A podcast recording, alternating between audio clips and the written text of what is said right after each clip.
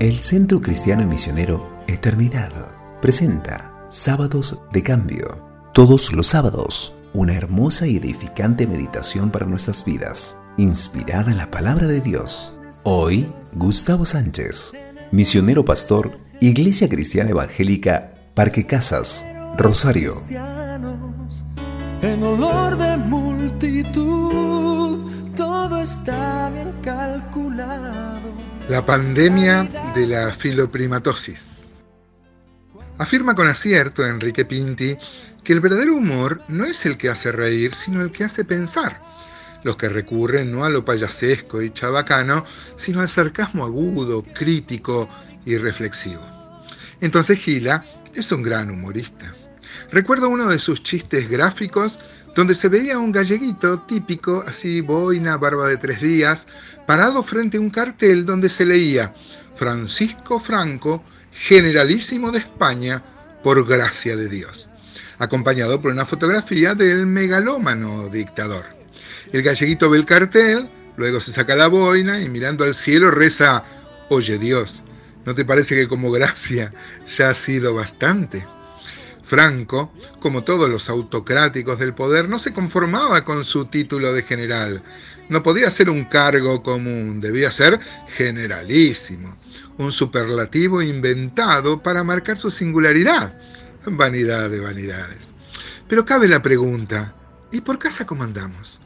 Vivimos un tiempo en que el cristianismo eh, es como lo describiera Marcos Vidal Qué contradicción que sirviendo al Maestro, que es nuestro ejemplo de humildad, nos traicione el corazón, queriendo ser más, tener y ostentar poder, creyéndonos más que otros. No basta ya con ser pastores, pareciera que queda chico ese término. Entonces se inventan superlativos, profetas, apóstoles, no en el sentido de enviados, sino posicionándose por encima de otros. Y ahora hasta he oído de superapóstoles. Si bien en los postulados de la Reforma estaba el sacerdocio de cada creyente, no fue sino hasta el tiempo del movimiento de los hermanos que se pone en práctica la horizontalidad, la equidad de posición. No me refiero al sano ejercicio, por supuesto, de la fisiología de los dones, sino a los caciquismos, como el tristemente célebre Diótrefes, del que da cuenta Tercera Juan, este versículo 9, que dice, quien ambicionaba ser el primero de ellos, ambicionaba los primeros lugares.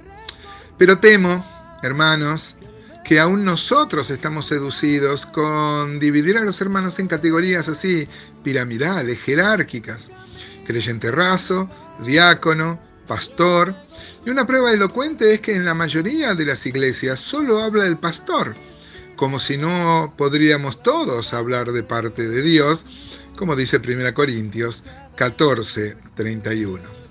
Tengo un amigo pastor de una iglesia tan multitudinaria como jerárquica. Hablando de esto con él, me decía, no es así. Aquí yo les dejo hacer. Todo el que quiera servir, yo lo dejo. Exacto, le dije. Ese es el problema, te adueñas de la obra.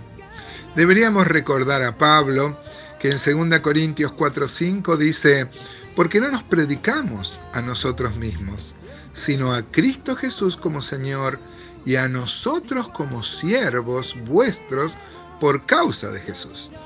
Notemos que Pablo predicaba a Cristo como Señor y a ellos como siervos.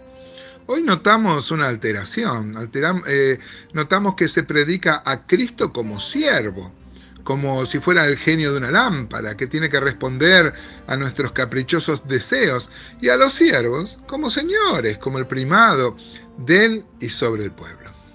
Filoprimatosis es un neologismo que recuerdo haber leído por ahí y que acuñó el tan lúcido Pablo Schiff.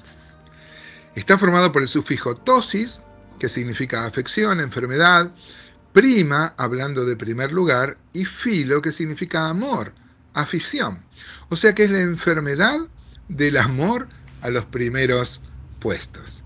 Dios nos libre que no nos agarre esta pandemia.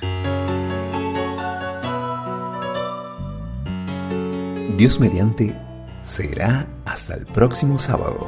Te invitamos a escucharnos. Ahora escuchamos la canción El Verbo se hizo carne. Marcos Vidal. Se acomete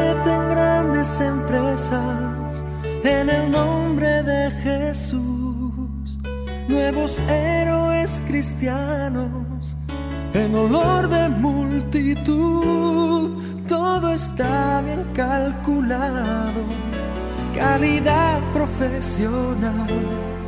Cuanto más alto lleguemos, más podremos conquistar.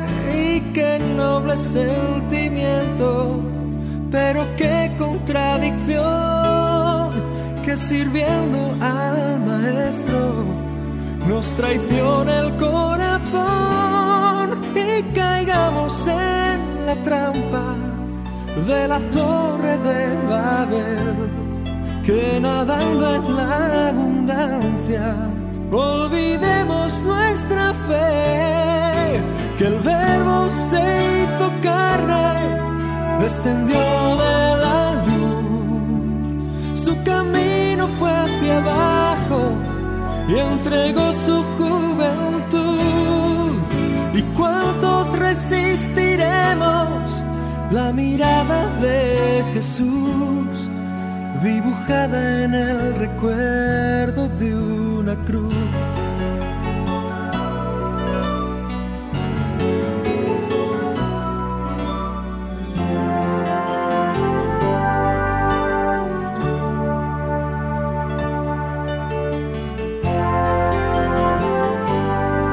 Nos seducen más las luces y el impacto emocional, la respuesta de las masas y el carisma personal, que lo puro y verdadero, escondido en un rincón, nos deslumbra más la fama que el calor del corazón. Yo prefiero estar más cerca de la cruel necesidad y llorar con los que lloran y la verdad y aprender a ser cristiano a la lumbre de mi hogar y tener algún amigo que me ayude a recordar que el verbo se hizo carne, descendió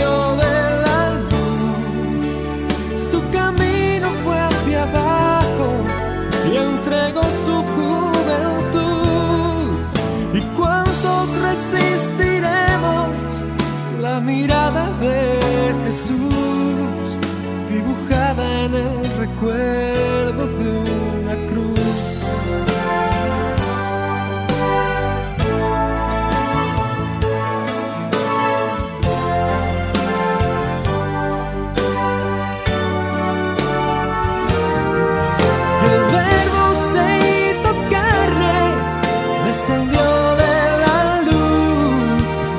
su camino fue hacia abajo y entregó su juventud.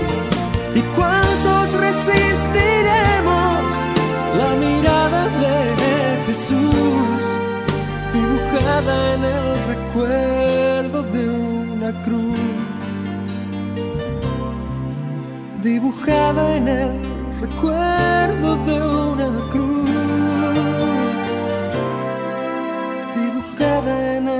归。